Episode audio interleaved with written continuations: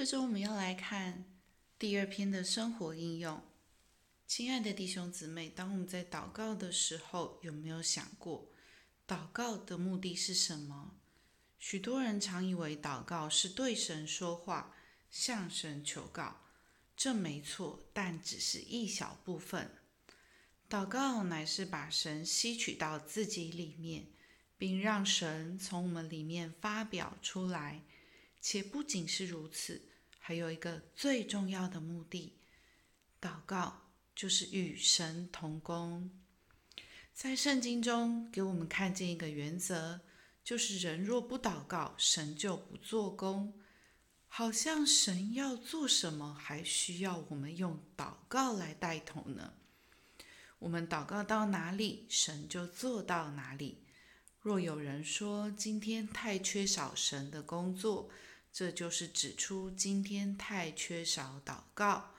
若有人说没有看见神拯救多少人，这就定归没有多少人为人得救的事祷告。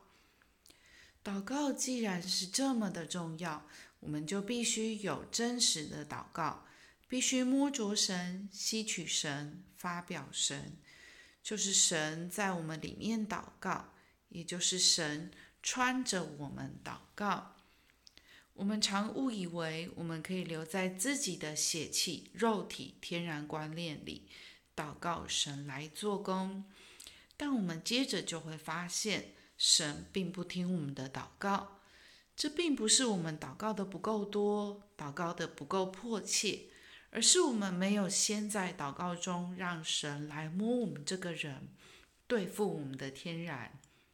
我们若不能在祷告中摸着神、发表神，那个祷告就只是我们的发表，不是神的发表，是出乎我们自己，不是出乎神。结果我们祷告了，神却不动工；我们要神做，神却不做。愿我们都羡慕成为一个真实祷告的人，在神面前学习祷告。学到一个地步，能做神的配合，做神的同工。到这一个地步，我们所祷告的都是神所要成全的。